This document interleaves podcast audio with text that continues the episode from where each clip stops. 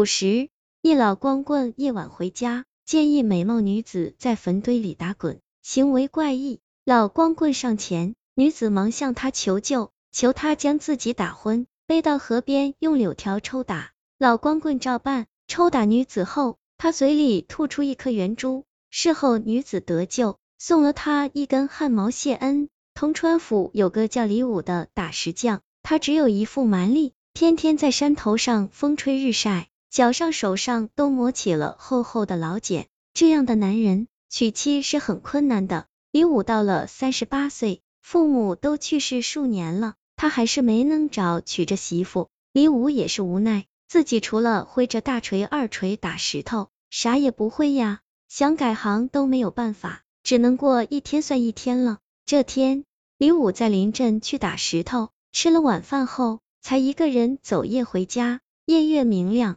山路上凉风习习，李武不知不觉来到了一个叫七拐坡的地方。此地相当荒僻，附近数里都没有人家。七拐坡上有一大片野坟，那些坟许多乱石堆成，几乎都没有碑文。七拐坡在北山的阴处，到了夜里更是相当阴森可怖。听说这里经常有些不干净的东西，没几个人晚上敢从此经过。李武可不是一般人。他是打石匠，又是一个皮糙肉厚的老光棍，还怕什么鬼？经常走夜路，从来不拿鬼当回事。正走在七拐坡外面的小路上时，突听见路边的灌木丛中传出怪异的声音，难道还真有鬼？他不禁反喜，打算要见识一番鬼是啥样。几步跨出杂草丛生的山路，李武寻到了传出声音的坟堆中，只见一个头发散乱的女子。在月光下蹦跳不停，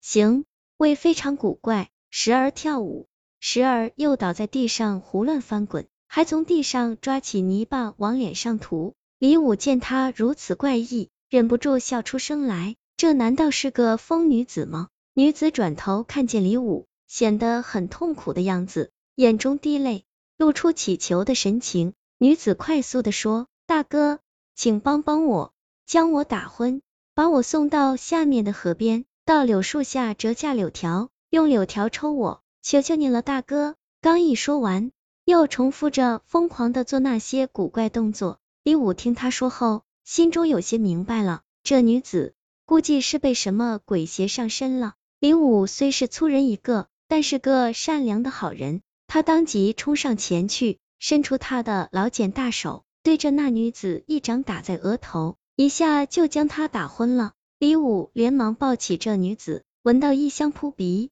心中也是蠢蠢欲动。但他一想到这女子现在的情况，也不敢多想，抱起她直往下面村口的河边奔去。到了河边，李武将女子放下，连忙折下一把柳条，准备抽打女子。他看了看，一时间不知道打哪儿，又怕把女子打坏了。李武最后想了想。觉得肉多的地方打打应该没事，于是就把那女子翻过身来，朝她身上肉最多的地方用柳条打了起来。才打了七八下，那女子突然一下醒来，翻身坐起。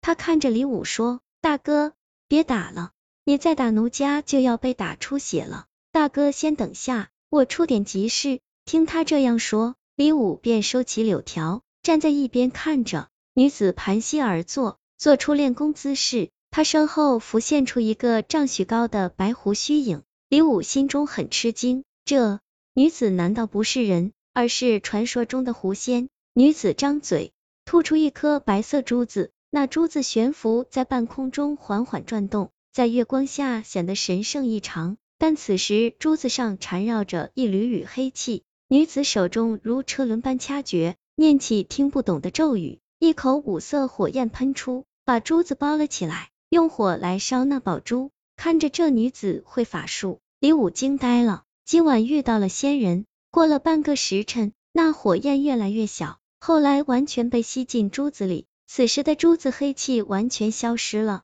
发出五色奇异的光芒，非常好看。女子一口把珠子吸进嘴里，吞下腹中，从地上站了起来。女子对李武说：“大哥，窃名连珠。”是山中的狐仙，今夜修炼时引来一只恶鬼抢夺内丹，那鬼魂从内丹控制了妾身神魂，连珠发觉时已经晚了，被鬼气附体，极度危险，所以才请大哥相助，用柳条一打，可以暂时禁锢鬼气，才清醒过来，用五色神焰炼化了鬼魂。连珠说：“大哥对妾身有救命大恩，必要厚报，有什么所求，尽管言明，只要能做到的，他一定同意。”李武也不客气。说他现在也不缺啥，就缺一个媳妇。连珠听掩嘴而笑，明白了他的意思，从腋下拔下一根汗毛，郑重的交到李武手里，说：“大哥将此毛收好，带回家中放在枕下，三天之后就会梦想成真。”连珠不再多说，化成一道白光，在月光下凌空飞走了。李武拿着这根毛回家，放在枕头下。第三天晚上。床上果然出现了一个美女，和连珠生的一模一样，二人做了夫妻，非常恩爱。